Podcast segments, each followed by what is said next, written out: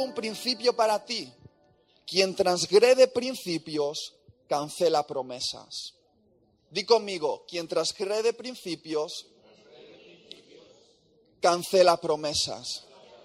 Espera, se te tiene que grabar una vez más. Quien transgrede principios, cancela promesas.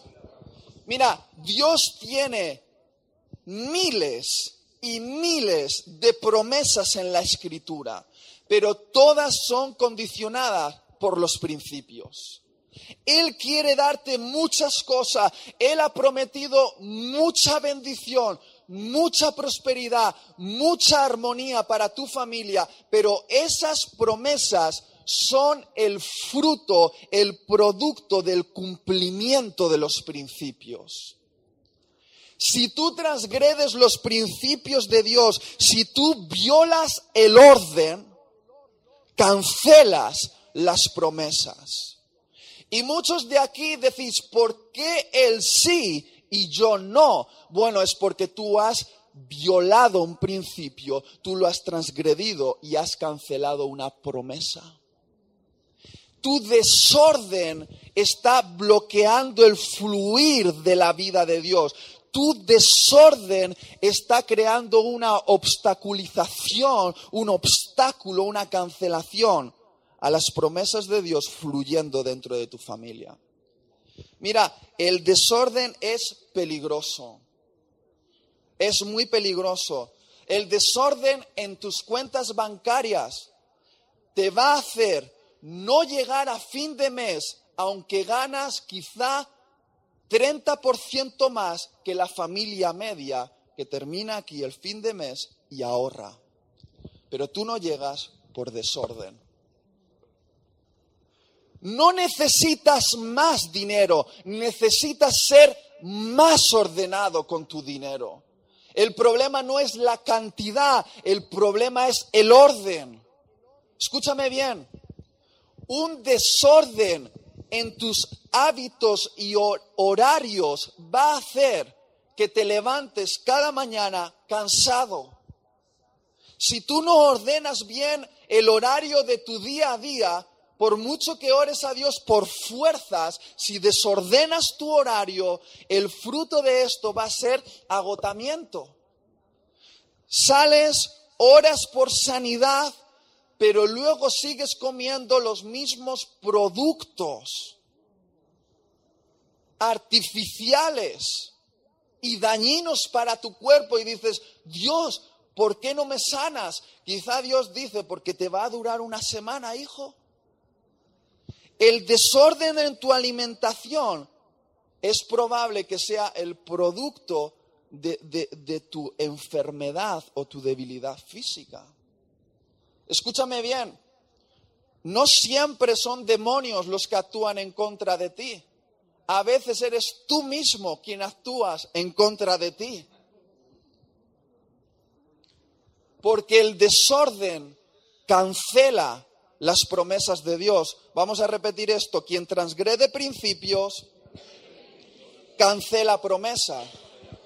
Mira, algo que me sorprendió es el peligro del desorden cuando supe cómo actuaban los protectores de menores.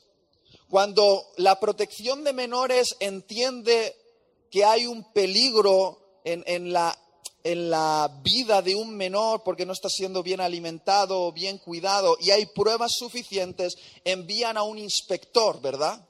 El inspector entra en la casa de la familia y ¿qué es lo que observa? Te lo voy a decir.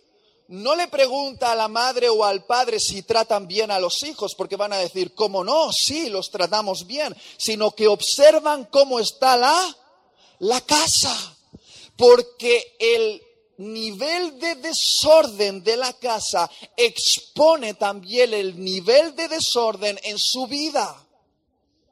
Y ellos ponen su atención abriendo la nevera y cómo están las cosas. Ponen su atención en la calidad de la limpieza. Ponen su atención en cómo están colocadas las cosas. Mira, eso te puede parecer secundario, pero a ellos les transmite un mensaje. Dicen, esta gente está preparada para criar hijos o no está preparada y son un peligro para esos hijos. Es serio. El orden hace fluir la vida sobre la familia.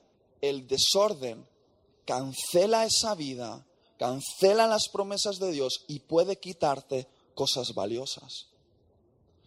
Ahora, me encantaría centrarme en esta mañana en el orden familiar. ¿Está bien? Porque creo que vivimos un tiempo donde es importante recordar cosas que ya nos han sido enseñadas, pero que socialmente podemos olvidarlas. Yo quiero ir un poco más profundo que simplemente cómo tienes tu habitación.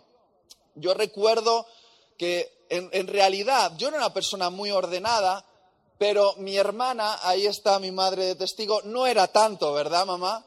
No era tanto. Y recuerdo yo momentos donde mi madre entraba a la habitación de mi hermana, veía cada cosa puesto de una manera muy extraña y, mi madre le decía, ordena.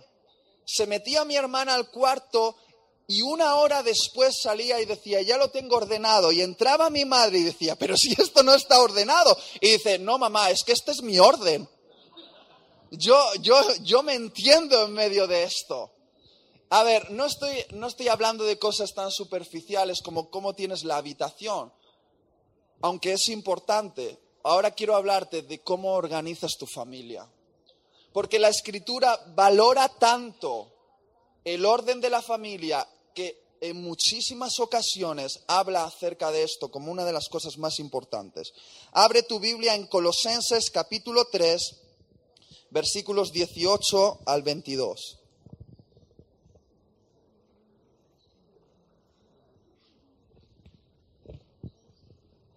Colosenses capítulo 3, versículos 18 al 22.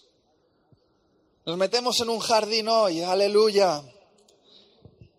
Colosenses 3, 18 al 22 dice así, casadas, estad sujetas a vuestros maridos como conviene en el Señor. Maridos, amad a vuestras mujeres y no seáis ásperos con ellas. Hijos, obedeced a vuestros padres en todo, porque esto agrada al Señor. Padres, no exasperéis a vuestros hijos para que no se desalienten.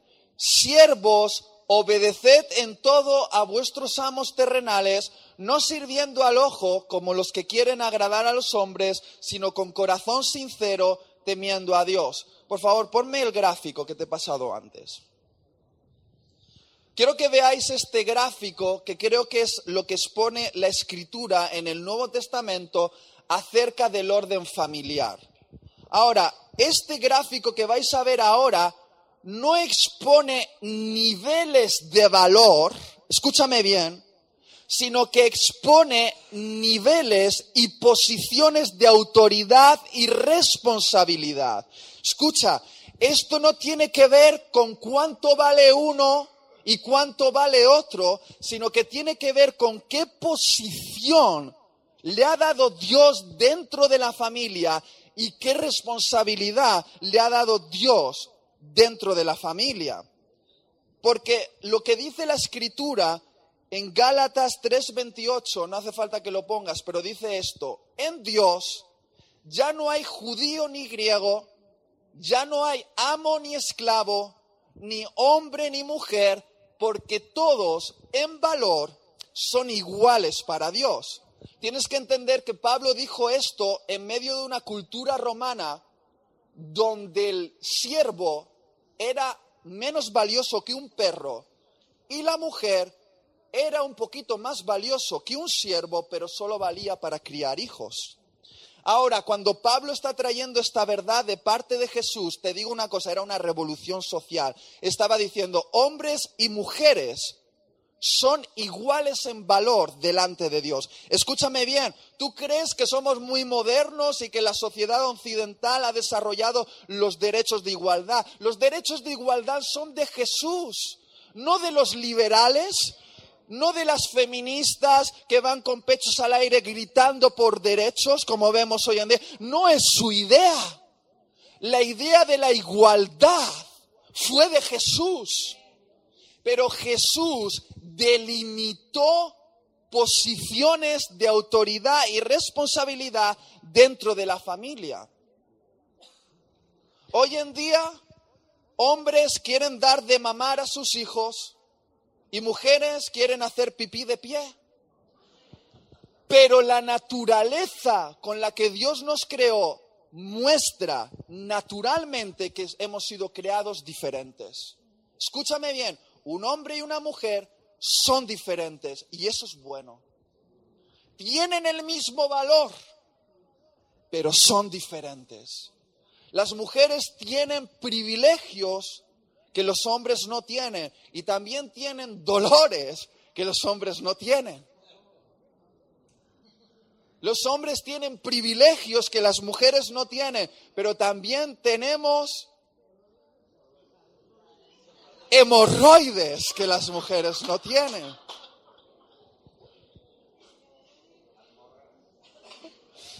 Y el orden de Dios en la familia está delimitado de esta manera. Esto obviamente lo vamos a ir viendo ahora fraccionado, pero dice que la cabeza de la familia primero es el Señor, porque el Señor es la cabeza del esposo. El esposo es la cabeza de la esposa y juntos como matrimonio ellos dos son la cabeza y autoridad de sus hijos. Y luego hace una división y dice que los amos, los líderes, los jefes son la cabeza en autoridad de sus siervos, empleados o seguidores. Ahora, quiero que te des cuenta de un detalle aquí. Dios no dice que los hombres sean las cabezas de las mujeres. Dice que los esposos son la cabeza de sus esposas. Esto no tiene que ver con el sexo que tienes, sino con la función y la posición dentro de tu familia. Por ejemplo, si lo que tienes es una mujer empresaria impresionante que ha montado una empresa y tiene empleados masculinos a su cargo, estos empleados cristianos, si siguen el orden de Dios, se van a someter a la autoridad de su jefa, aunque sea mujer. Hay algunos que dicen, no, porque la Biblia dice que una mujer no puede ser cabeza de un hombre. Troglodita, no dice eso. No sabes ni leer. No dice mujer, dice esposa. Ahora, esta esposa con todas las habilidades empresariales que tiene, cuando va a la casa con su esposo, aunque su esposo sea fontanero, está bajo la cabeza de su esposo. ¿Molesta? ¿Es antisocial? ¿Anticultural? Es el orden. Y mientras este orden funcione en la casa, las promesas de Dios van a fluir dentro de ella. Si se cancela este orden en el hogar, lo que se va a hacer es cancelar también todas las promesas, toda la bendición y toda la vida dentro de la familia. Ahora, vamos a hacer algo muy loco hoy. Y no sé cómo vamos a salir de esta, pero va a ser divertido. Quiero que los hombres se pongan todos en este lado y las mujeres todas en este lado. Va a ser una locura, lo sé, pero va a ser divertido. Hombres en este lado. Por eso, las mujeres en este otro, que son más. Muy bien. Orden en la sala. Orden, orden en la sala. En este sector será más difícil, ¿verdad? Maite dice, somos más, por eso me controlo en la predicación con lo que digo. Ya nos estamos viendo intimidados. Muy bien, va a ser interesante, nos lo vamos a pasar bien, espero, y también vamos a salir un poquito doloridos con algunas verdades, pero van a ser en el amor del Señor. ¿Está bien? Entonces, lo que primero quiero hacer, habría mucho que hablar acerca de esto, pero lo primero que quiero hacer es exponer el orden ideado por Dios en la relación esposo-esposa. Y obviamente este tema nos llevaría horas y horas para ser tratado en su plenitud.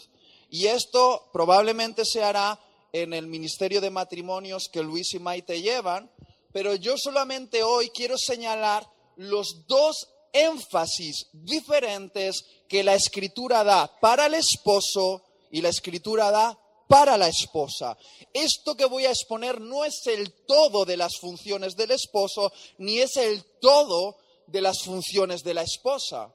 Ahora, si quieres tomar una ofensa con lo que voy a enseñar, es tu problema, pero en realidad yo no estoy diciendo que sea el todo, sino que la escritura hace énfasis en esto porque normalmente es lo que cada sexo descuida dentro del matrimonio. ¿Correcto? ¿Me he explicado con claridad? Muy bien, voy a hablar a los esposos primero. Muy bien, Primera de Corintios 11.3, ¿qué dice ahí? Pónmelo, Primera de Corintios 11.3. ¿No lo tenemos? Bueno, pues entonces, ¿sí? Se está abriendo el programa. Mira, entonces, abre tu Biblia en Primera de Corintios 11.3 tener la Biblia a mano, porque son tantos versículos que quizá no le da tiempo a ponerlos, ¿vale? Está aquí. Muy bien. Dice, pero quiero que sepáis que Cristo es la cabeza de todo varón y el varón es la cabeza de la mujer y Dios es la cabeza de Cristo. Ahora, tenemos que entender que cuando la Biblia está hablando de cabeza, está hablando de una posición de autoridad. Y fíjate, dice que el hombre tiene una posición de autoridad sobre su esposa, pero a la misma vez el hombre está bajo la autoridad de Cristo. Pero fíjate bien, Cristo mismo está bajo la autoridad de Dios Padre. ¿Por qué Dios nos expone este orden de autoridad? Para que entendamos que la forma de ejercer autoridad un esposo sobre su esposa tiene que ser de la misma manera que Dios el Padre ejerce autoridad sobre Dios el Hijo. Ejercer autoridad no nos está hablando de una posición de dominación. El Padre no domina al Hijo, sino que nos está hablando de una responsabilidad de cuidado. Efesios 5, 28 y 29, ¿qué dice? Así también los maridos deben, que dice, amar a sus mujeres como a sus mismos cuerpos. Escúchame bien, que a los hombres nos encanta nuestro cuerpo, ¿verdad? Puede ser que sea un cuerpo fofo, pero cuando nos vemos en el espejo nos vemos como auténticos adonis. ¿Sí o no? El que ama a su mujer, a, a sí mismo se ama, porque nadie aborreció jamás a su propia carne. Un hombre nunca se va a ver feo, entiéndelo bien, sino que dice que sustenta y cuida su carne. Los hombres somos expertos en sustentar y cuidar nuestra carne, ¿sí o no? Una buena cervecita y unas patatas para sustentar la carne. ¿Qué seis abdominales? Un abdominal grande suficiente, redondo, ahí, ya está, porque nosotros cuidamos y sustentamos nuestra carne. La escritura dice, de la misma manera que sustentas tu cuerpo, ese es el sustento que tienes que hacer hacia tu mujer, es el cuidado que tienes que hacer hacia tu mujer, porque ella es parte de tu propio cuerpo. ¿Qué quiero decir? Que una buena mujer sustentada y cuidada es una jamona. Así lo dice el Señor. No, lo que quiero decir, algunas dicen, hermano, a mí me sustenta mi marido, porque ya no me puede coger en brazos como cuando nos casamos. Lo, lo que quiero decir es que una mujer que tiene una buena autoridad sobre ella, luce sustentada y cuidada. ¿Está bien? Entonces, la autoridad del marido no es dominación, sino es una responsabilidad de liderar su matrimonio. Y yo encuentro al menos tres enfoques de liderazgo que tiene que hacer el hombre dentro de su matrimonio. El primero es un liderazgo material, el segundo es un liderazgo emocional y el tercero es un liderazgo espiritual. Déjame hablarte primero del liderazgo material. ¿Qué dice Proverbios 27.3? Dice, pesada es la piedra y la arena pesa. No, este no es. En realidad quizá me he equivocado de versículo entonces, pero dice, el que yo estoy buscando es, de la misma manera que el nido queda al descubierto cuando el ave abandona su nido, así es el hogar cuando el marido abandona la casa. Eh, tendré que buscar el versículo, pero está ahí, no me lo he inventado. Dice que de la misma manera que el ave que abandona su nido deja al descubierto sus polluelos, así es el hombre que abandona su casa. Lo que yo veo aquí, y esto está muy escrito, muy marcado en el corazón del hombre, es que nuestra responsabilidad es ser el protector y el proveedor de la familia.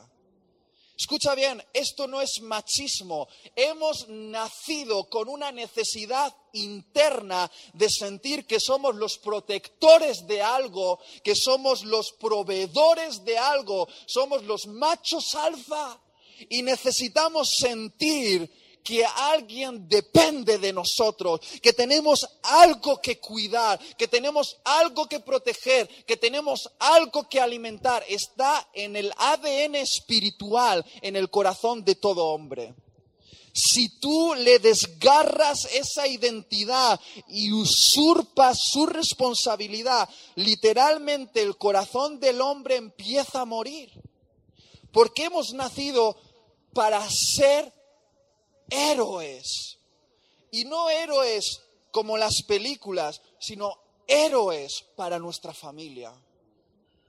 En realidad nuestro deseo es rescatar a una princesa en apuros.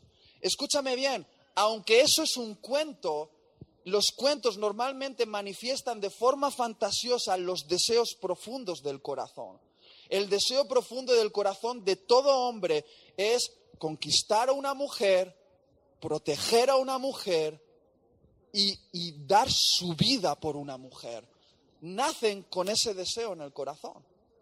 Por lo tanto, de la misma manera que un hombre, que un ave abandona su nido, la deja al descubierto, así es el hombre que abandona el hogar. 27.8, fíjate, ahí está. Eh, dejamos al descubierto la casa porque la primera posición de autoridad es liderar en lo material. La segunda es liderar en lo emocional. Efesios 5:25, ¿qué dice? Maridos, amad a vuestras mujeres, así como Cristo amó a la iglesia y se entregó a sí mismo por ella.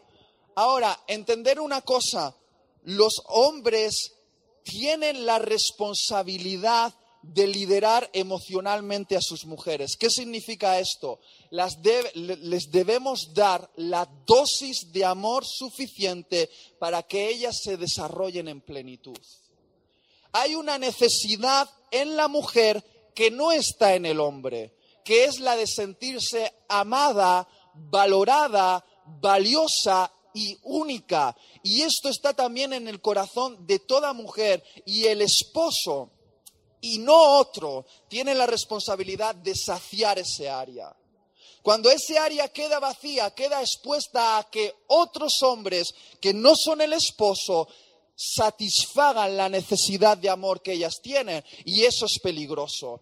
El hombre está llamado a amar a su mujer. Y la medida del amor no es el amor que tú buscas, porque a ti con que te hagan una buena comida y después se comporten bien en el lecho marital, te es suficiente. Pero ellas necesitan un amor sacrificado. Dice que el amor que las tienes que dar, literalmente dice que tiene que ser como el amor que Cristo demostró por la iglesia. Ahora, dime, ¿de qué manera amó Cristo a la iglesia? Se entregó por ellas en la cruz. ¿Eso de qué nos está hablando? Sacrificio hasta la muerte. Una mujer que es bien amada va a lucir radiante. Escuchadme, yo sé que os estáis echando la mano en la cabeza, yo también, porque luego vuelvo a casa. Y me dice mi mujer, predica con el ejemplo, hombre. Me lo dice, me lo dice. Me estoy metiendo en un problema, yo lo sé, pero Cristo dice que tenemos que ejercer ese liderazgo emocional sobre el corazón de nuestras esposas. Tenemos que cantarle una canción de amor. Allá afuera dice que el verdadero macho es aquel que es capaz de conquistar una mujer todos los fines de semana, pero la escritura nos dice que el verdadero hombre de Dios es quien es capaz de conquistar a la misma mujer durante 60 años. Ese es el verdadero hombre, macho de Dios, macho de Dios. Estamos en líos. Primera de Pedro 3:7 que dice, vosotros maridos igualmente vivid con ella sabiamente, dando honor a la mujer como vaso más frágil y como acoherederas de la gracia de la vida para que vuestras oraciones no tengan estorbo. Escúchame, que ellas sean un vaso más frágil no quiere decir que sean inferiores, simplemente que no van a hacer los mismos abdominales que tú, exceptuando mi esposa que es más fuerte que yo. Pero eso es otro tema. La casa está en desorden. En toda pelea gana ella. Pero lo que quiere decir que son un vaso más frágil, en otra traducción es que son vajilla delicada. Vajilla fina. ¿Tú cómo tratas una vajilla delicada? La sacas para los momentos especiales, la expones, cuando tienes gente importante en la casa, la luces. Lo que Dios te está diciendo es, hombre, luce a tu mujer. Exponla y dile, esta es la mujer que me ha dado el Señor. Y siéntete orgulloso de ella. Honrala, dile, dale honor. Hay hombres que no sé, se ponen nerviosos y cuando están en una conversación con otros hombres y está su mujer y varias mujeres y otro hombre hace un halago a su mujer, le dice, jo, es que tu mujer cocina también. De verdad, nunca he visto nadie que cocina como tú. El hombre se pone nervioso y dice, bueno, el otro día se le quemaron las lentejas. No sé por qué, pero lúcela, lúcela que la honre más que a ti, a ti te hace más valioso y no inferior, porque es tuya, escúchame, es tuya. Permite que la honre más que a ti. Ahora, el tercer área de liderazgo que el marido debe hacer sobre la esposa es el liderazgo espiritual. Primera de Corintios 11:10, que dice, por lo cual la mujer debe tener señal de autoridad sobre su cabeza por causa de los ángeles. Este versículo es muy difícil de entender y tú puedes creerme o no en lo que te voy a decir, pero la mujer tiene que tener una señal de autoridad sobre su cabeza, es decir, tiene que estar cubierta en autoridad por su esposo por causa de los ángeles, los buenos y los malos. Porque el mundo espiritual no se mueve por emociones o afectos naturales, sino que el mundo espiritual solo atiende a una cosa, es órdenes de autoridad. Si tú lees la escritura, los ángeles nunca se saltan un orden de autoridad. Jamás. Ellos responden a órdenes concretas y todos los rangos celestiales en el mundo angelical son posiciones de autoridad. Eso es lo que muestra la escritura. Pero en tu casa, cuando tú eres el hombre de tu casa, significa que eres el sacerdote espiritual.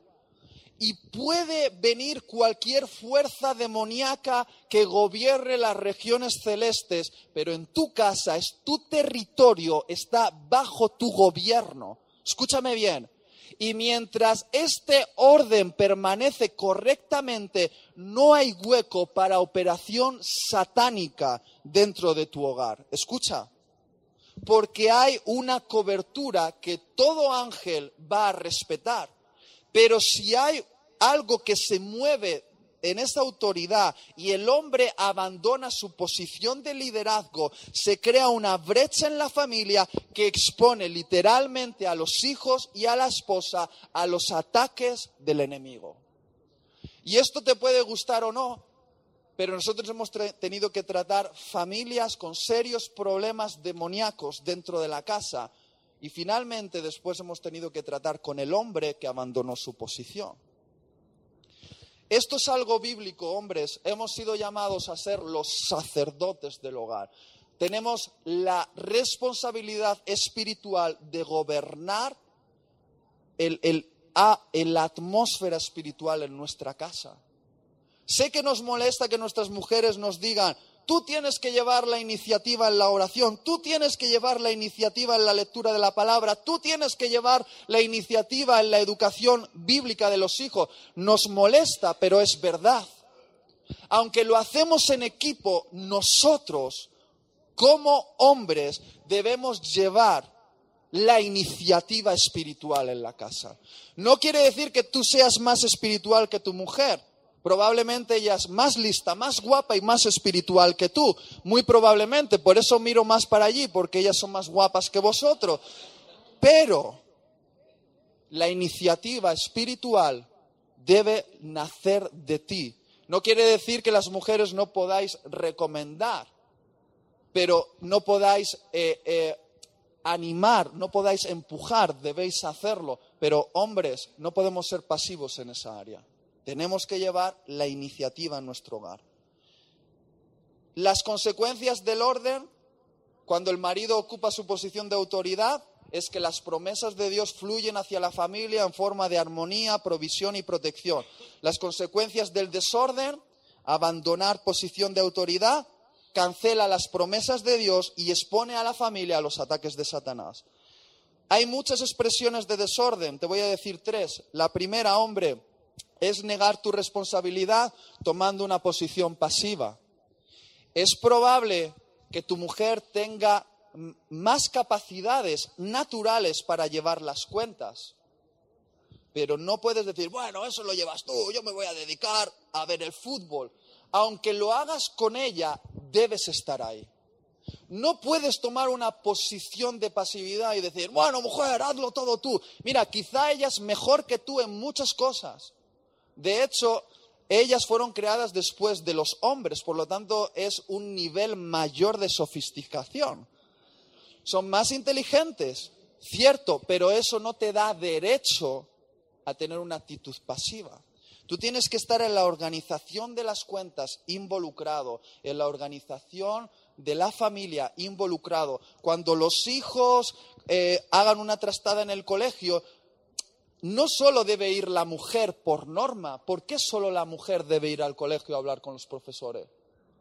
No te estoy diciendo, bueno, trabajo, vale, hay situaciones, pero estoy hablando en genérico. Tienes que involucrarte en el liderazgo de tu familia, en todo lo que te sea posible.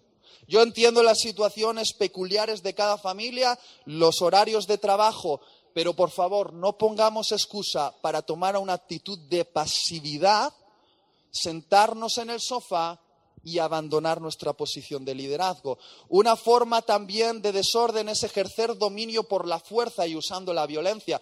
Mira, una mujer que es bien liderada se somete automáticamente en el 80 o 90% a su marido. Si tú tienes que ejercer fuerza para lograr esto, quizás que no estás liderando bien. ¿Comprendes? Una forma de desorden es usar la fuerza y la violencia en forma de dominación. Eso es desorden también. Ahora, si te has casado con Jezabel, ahí tenemos un problema. Pero yo hablo en lo genérico que una mujer que es bien liderada automáticamente somete su vida al liderazgo de su marido. Entonces, la dominación y la fuerza, como la pasividad, tampoco es orden es desorden. Y la tercera forma de mostrar este desorden es traicionar el pacto de unidad por medio del adulterio. Es cuando enfocas tus pasiones en el ordenador, mandando mensajes a otras o viendo imágenes sensuales de otras mujeres. Cuando empiezas a relacionarte excesivamente con una compañera de trabajo y consumas el acto verbalmente, emocionalmente o físicamente, te aseguro una cosa, estás poniendo tu familia en grave riesgo y tu salvación.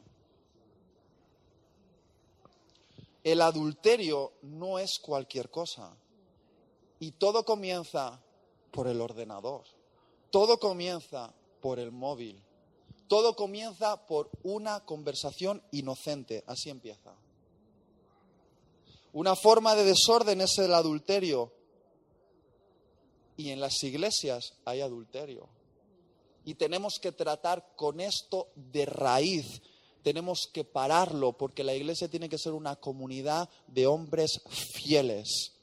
Te digo una cosa, la cuestión de que tu mujer te atraiga emocional, sexualmente, de recuperar la chispa, puedes lograrlo si tú empiezas a avivar la llama. No busques en otra mujer lo que la tuya sobradamente puede darte, si enciendes la llama de su corazón, si enciendes el romanticismo otra vez.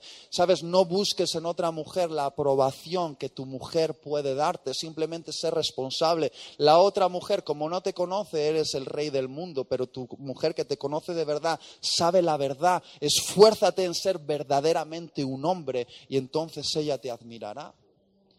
¿E-, ¿Entendéis esto? Ahora, es duro, yo lo sé.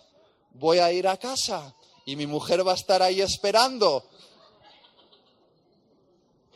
Ahora, grupos pequeños, solamente doy dos minutos por filas, hacer grupos pequeños. Las mujeres, quiero que habléis simplemente de qué os hace sentir amadas. Venga, grupos pequeños, dos minutos. ¿Qué os hace sentir amadas? Hombres, hablamos. ¿Cuál fue la última muestra de amor que hiciste a tu mujer? ¿Cuál fue la última muestra de amor que hiciste a tu mujer? Grupos pequeños, hablamos. Si estás casado, obviamente. Si no, vete aprendiendo. Hombres, las mujeres tienen una cara de sonrisa, pero tranquilos, ahora las damos a ellas también, ¿eh? No pasa nada. Muy bien.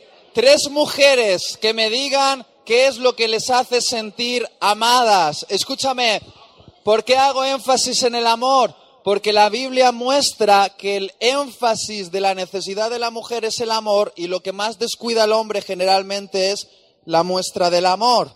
Entonces, ¿qué os hace sentir amadas? Tres mujeres así en alto. No nos lo pongáis muy difícil al resto, eh, por favor. Vamos. Que, que te valoren de forma práctica. ¿Qué te gusta que te digan para valorarte? Cosas bonitas, como que, a ver, venga, más específicos. Sacar la libreta, hombres. Os, estoy haciendo un favor. ¿Qué os gusta que os digan? Estás como una rosa, con espinas incorporadas, pero como una rosa. Más, más, venga, ¿qué, qué os gusta? Que agradezcan la comida que se les, se les pone aunque tenga mucha sal, pero dile, ni Arguiñano lo haría así. Sea agradecido. y dices, no, pero siempre me hace la comida, pues dale las gracias siempre y dile que está buena. Muy bien, ¿qué más? ¿Cómo, cómo? Que no les digáis que las queréis una vez al año, más a menudo, más a menudo. ¿Qué más? Que sean románticos, pero ¿cómo? A ver, porque eso es muy genérico. Que nos sienta bien la ropa, guapas, ¿verdad? Espera, Kate, a ver, pero cuidado que tu marido tiene una web de, citas y de cosas románticas, ¿eh? A ver, ¿qué vas a decir? Ajá.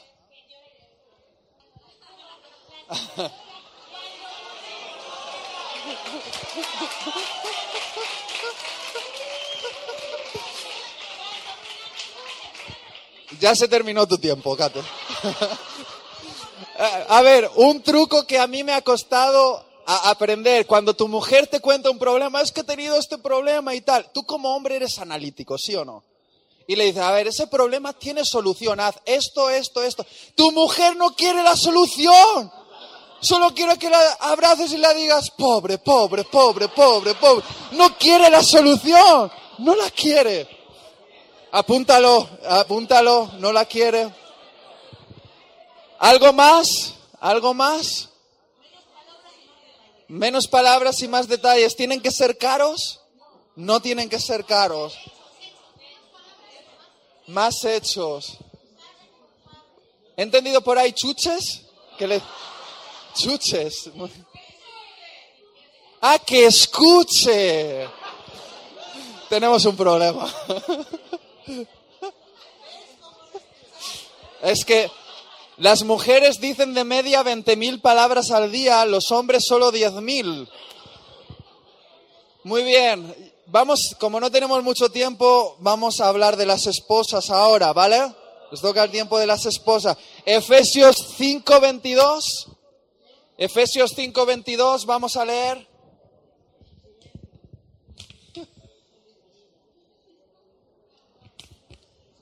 Hombres, animadme. Efesios 5:22. Las casadas estén sujetas a sus propios maridos como al Señor. Ahora, fíjate lo interesante que de lo que dice aquí. Dice que las esposas deben estar tan sujetas a sus maridos como están sujetas a Jesucristo.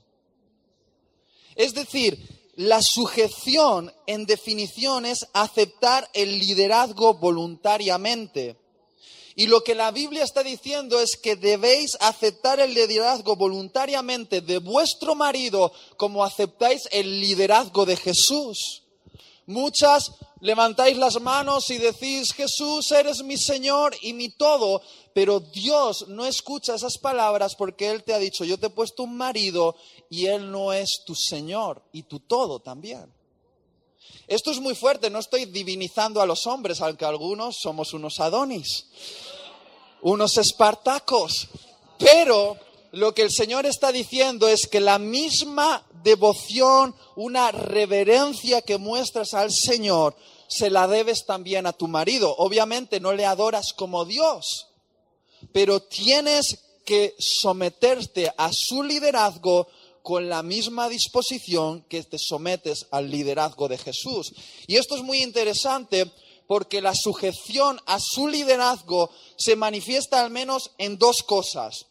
Lo primero es la obediencia. Primera de Pedro 3, 5 y 6. ¿Qué dice?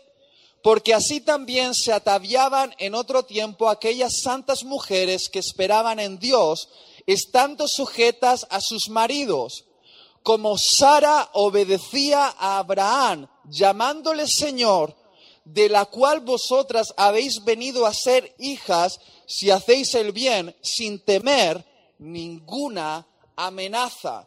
Lo que la Biblia nos está hablando aquí es que deberíais llamar Señor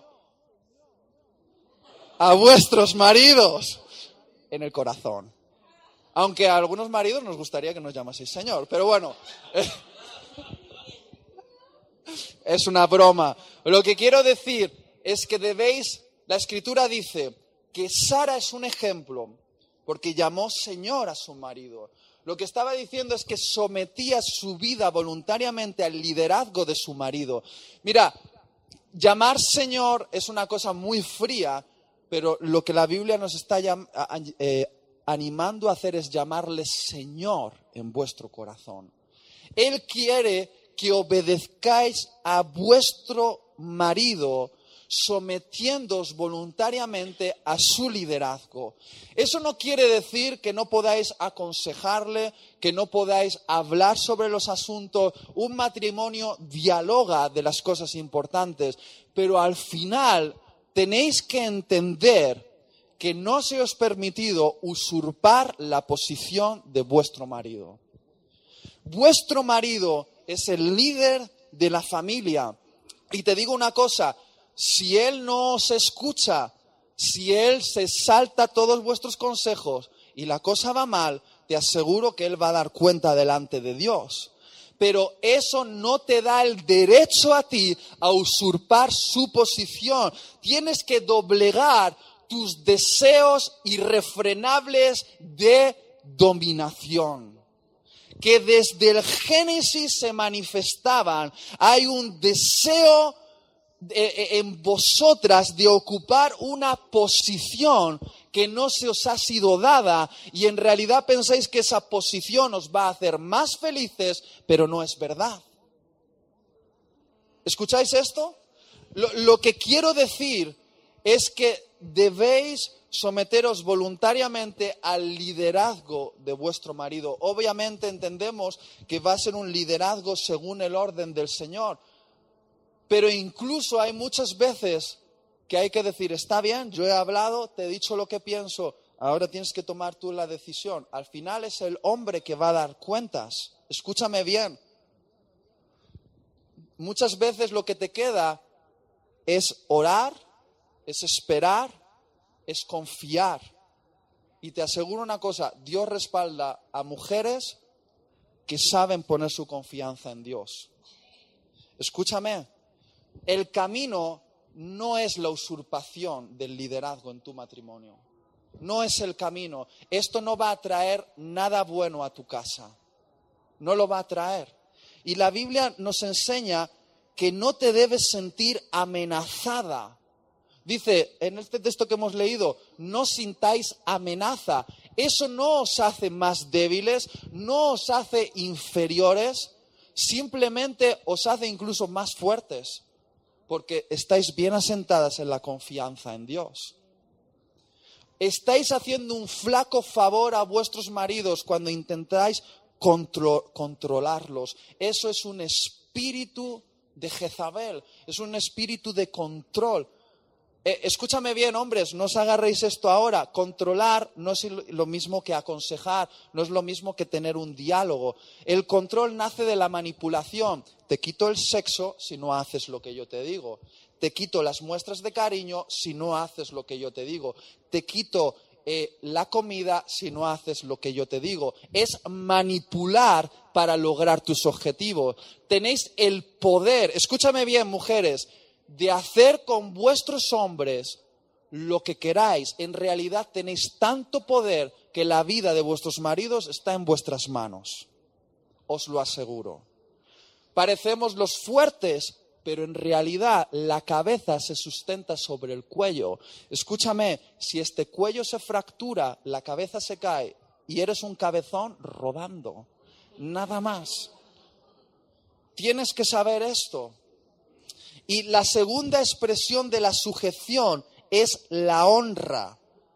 La honra en definición, juntamente con la obediencia, hacen un pack de sujeción, pero la honra es valorar a tu marido no por lo que parece ser, sino por lo que Dios dice que es. Escúchame, no hacéis un favor a vuestro marido cuando lo comparáis constantemente con otros hombres. Eso no les da ímpetu y deseo de ser mejores, sino que los hunde y les genera una actitud de pasividad porque se comparan con el hombre que parece que tú valoras más de lo que los valoras a ellos. El corazón del hombre necesita ser valorado y honrado para sacar toda su grandeza. Y Dios en el juicio final te va a preguntar qué hiciste con tu marido. Porque Dios ha puesto tu marido en tus manos para que puedas convertirlo en el hombre que Dios ha diseñado que sea o para que lo conviertas en un desecho pasivo y mediocre. Y está en tu mano. Y la manera de hacer de él el hombre grandioso que Dios ha diseñado que sea es a través de la honra. La honra es ver, tratar a tu marido no por lo que es ahora mismo, sino por lo que Dios dice que es. Está en un proceso. Es como un diamante en bruto. Tiene más bruto que diamante pero el proceso de formación del diamante al final va a dar a luz algo valioso y esa producción está en tus manos a través de la honra. La honra es tratarlo como sabes que Dios lo diseñó, porque cuando tú te enamoraste de Él, te aseguro que no era por lo que aparentaba. Muy probablemente tú le hayas cambiado la forma de vestir porque era horrorosa Tú le has hecho oler mejor porque olía fatal. Tú le has hecho más inteligente y más productivo en, su trabajo, pero te enamoraste de él porque viste todo el potencial que había. No permitas que el tiempo te desenfoque de lo que viste en tu hombre y te empieces a fijar en otros hombres. Y, y ya no estoy hablando de adulterio, simplemente a la comparación. Eso no nos ayuda. Hay maneras de honrar a tu marido. Honrale con tus palabras. ¿A vosotros os gusta que os digamos que estáis guapas? Muy bien, a nosotros nos gusta que nos digáis que somos el hombre de tu vida, que puedes confiar que puedes confiar en Él, que estás orgullosa de Él. No hay otro hombre que lidere la casa como tú. Eres mi macho. Eso nos gusta a nosotros, que nos honréis. Honrarnos con vuestro servicio. ¿Sabéis? Nos encanta que seáis personas excelentes en la manera en la que servís en el hogar. Escúchame, no estoy diciendo que toda la función de la mujer sea servir en el hogar y que el hombre no tiene que hacerlo, pero escúchame bien, el hogar sin vosotras se cae, se cae y nos encanta que nos sirváis con excelencia y, cuando nos hacéis la comida, que nos la hagáis y nos coloquéis las cosas de tal manera que nos estéis transmitiendo un mensaje. Eres mi hombre, te mereces este plato de comida por lo que has trabajado eres mi hombre. Es, escúchame, el hombre necesita ser honrado con el sexo, no una vez al año, no una vez al año. Necesitamos que nos deseéis. Vosotros queréis que os digamos, estás delgadita cuando en realidad no lo estás. Bueno, nosotros que queremos que nos digas, te ves tan sexy como Superman con esos calzoncillos. ¡Wow! Queremos que os sintáis atraídas por nosotros.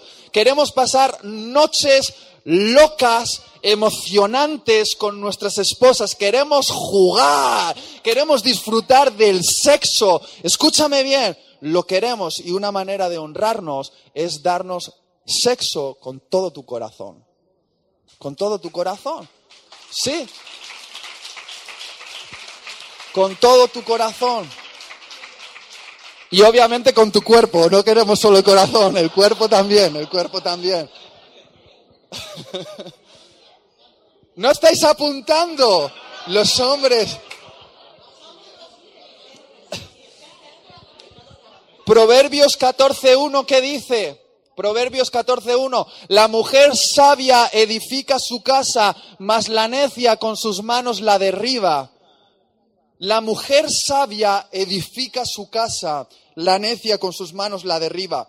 La mejor manera de edificar tu casa es edificando a tu marido. La mejor manera de destruir tu casa es destruyendo a tu marido.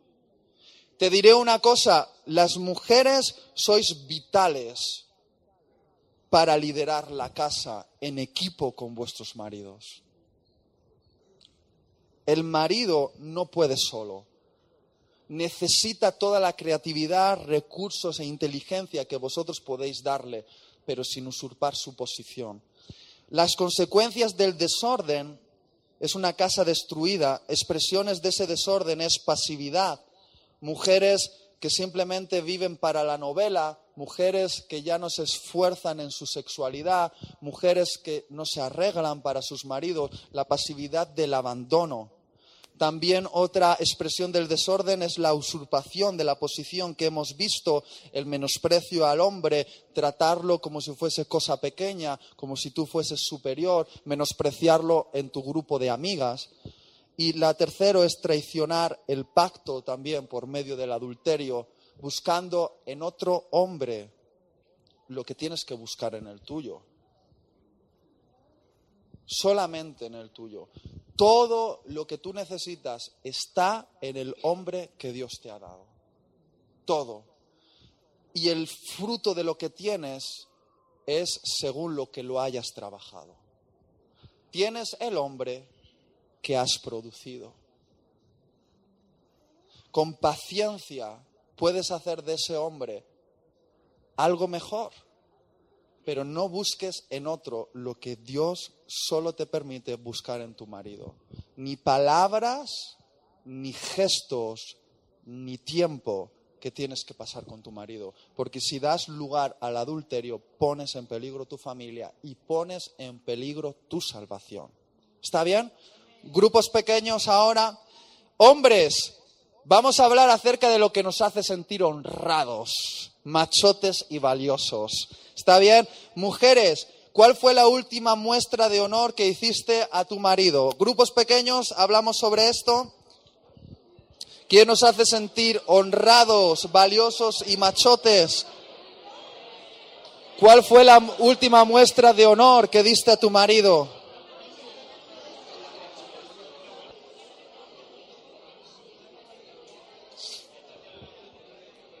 Muy bien, hombres, ha llegado el momento de decirlo. Mujeres, sacar la libreta.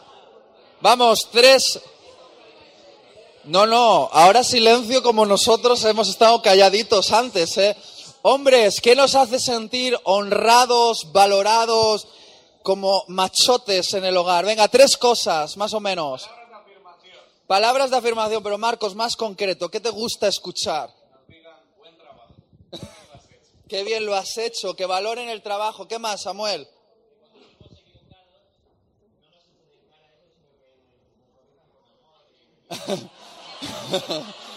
Sí, sí, sí. Cuando nos equivocamos, a veces, a veces, que no nos lo echéis en cara, sino saber que a veces podemos fallar y que nos corrijáis con amor no repetir, porque hay gente, hay mujeres que no son histéricas, son históricas, sacan del baúl de los recuerdos lo que pasó hace años, ¿por qué tú tal? ¿Por qué tú Pascual? No, deja de ser histórica, histérica. Más. ¿Qué más nos gusta, que nos honra? Solo eso, somos muy simples. somos simples. Vale, dicen que no les expongáis en público, que no les corrijáis en público, corregirles en casa. Cuando estáis en público, aunque haya dicho una barbaridad, haz así. Y ya está, y en casa le das. Más, venga, aprovechad. No tengáis miedo a vuestras esposas, cobardes. Decidlo ahora. venga, David que nos busquen para darnos amor. Sí, búscanos, es lo que nos gusta. Nos escondemos detrás de una cortina y estamos aquí. Búscanos. ¿Qué más? ¿Qué más? ¿Eh? Que la comida, que nos hagan una buena comida. Qué bueno. más, más, ¿qué más? A ver, hombretones de ahí atrás, lo que, los que os salen bigote, porque aquí los que tienen menos bigote no pueden hablar tanto. Son recién casados, que hablen los hombres que tienen experiencia. ¿Eh? Pero que, Eneco, si tú no estás casado, no sabes de esto. Ya verás que te quieres casar con una como tu madre, ya verás.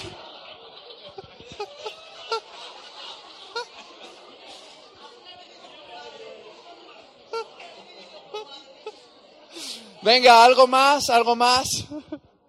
¿Algo más? ¿Alguna cosita más? No aprovecháis, ¿eh? Sois unos cobardes. Venga, terminamos esto, ¿está bien? ¿Qué has dicho? ¿Qué has dicho? ya, ya trataremos. De verdad, hombres, como expreséis tantas palabras de cariño como os estáis expresando ahora, hay que hacer un curso de poesía, ¿eh? Terminamos. Vamos a hablar de la relación padre-hijo solo muy escuetamente porque ya hemos consumido el tiempo, pero forma parte del orden familiar. Efesios 6 del 1 al 4 que dice, Hijos, obedeced en el Señor a vuestros padres porque esto es justo. honra a tu padre y a tu madre, que es el primer mandamiento con promesa, para que te vaya bien y seas de larga vida sobre la tierra. Y vosotros, padres, no provoquéis a ira a vuestros hijos, sino criadlos en disciplina y amonestación del Señor. Mira, en la relación padre-hijo hay orden en las dos direcciones. Termino con esto, ¿está bien? La, la, primera es desde los padres a los hijos, dice, no provoquéis a ira, sino criarlos en disciplina. Provocar a ira es cuando tú amonestas a tu hijo sin dar explicaciones. Cuando tú le, das un cachete sin dar explicaciones, tú le estás provocando a ira. Criarlos en disciplina es amonestarlos con explicaciones. Es cuando tú le das un buen cachete con explicaciones. Y la Biblia dice en Proverbios 13:24, ¿lo tenemos? Dice esto. Esto es muy contracultural, pero nosotros no vivimos la cultura de la supernani, vivimos la cultura del reino. El que detiene el castigo a su hijo aborrece, mas el que lo ama desde temprano lo corrige. Dice la escritura que el verdadero amor se muestra en la corrección y la disciplina que los padres han de dar a los hijos con explicaciones, pero han de darla. Y en Proverbios hay un listado de maneras donde puedes corregirles. Y os diré una cosa, golpear de forma estratégica a tu hijo es algo aprobado por Dios. No con 40 años, pero hay ciertas edades donde tú puedes utilizar un, un, una cuchara, un palo, un bate de béisbol en el nombre del Señor. No, lo, Dios ha diseñado la vara, dice, dice la escritura, la vara como un acto de amor para tu hijo. ¿Y la vara dónde va? En esta zona diseñada estratégicamente para no dañar órganos internos, pero dejarte bien marcadito y que lo pienses.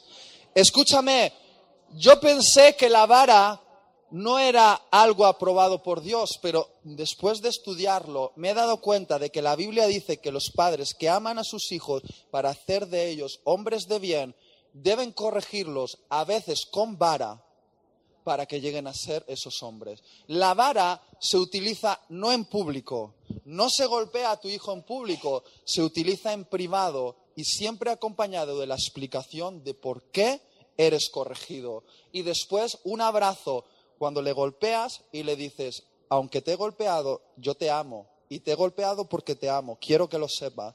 Esa corrección va a hacer de tu hijo o de tu hija un hombre de bien.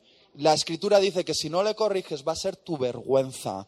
El orden en la casa son padres, escúchame, padres y madres comprometidos con la educación de sus hijos. No los puede educar el colegio, no los puede educar la escuela dominical, no los puede educar la televisión. La responsabilidad es tuya, padre y madre. No descuides la responsabilidad de tus hijos. La Biblia dice que son tu herencia tu herencia, tu principal ministerio y responsabilidad. Da igual que tengas éxito en la iglesia, si fracasas en dedicar tiempo a tus hijos, Dios no valorará el resto del servicio, porque tus hijos son lo principal.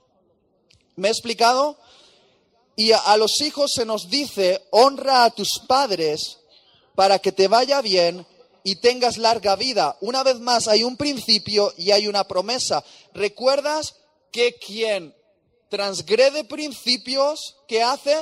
Cancela promesa. Si tú transgredes el principio de la honra a tus padres, también cancelas la promesa de que te vaya bien y tengas larga vida.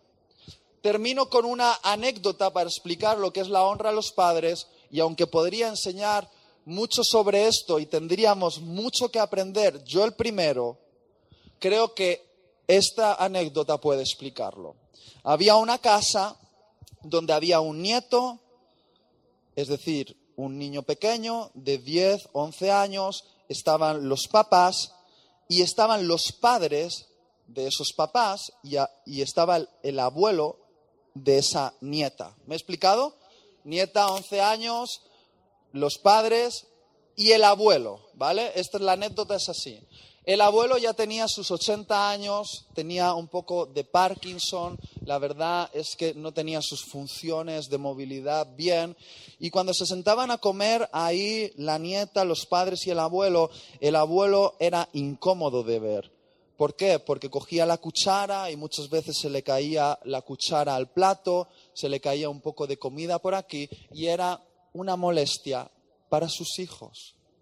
Entonces, estos hijos diciendo, es que abuelo, es que eres una carga, es que fíjate, al final decidieron crearle un rinconcito en la casa exclusivo para él, le pusieron una mesa, una silla, un plato de madera para que no se le cayese y rompiese, cucharas de madera para que no se cayese ni rompiese, y le dejaron comiendo en ese lado durante días y semanas solo para que no molestase.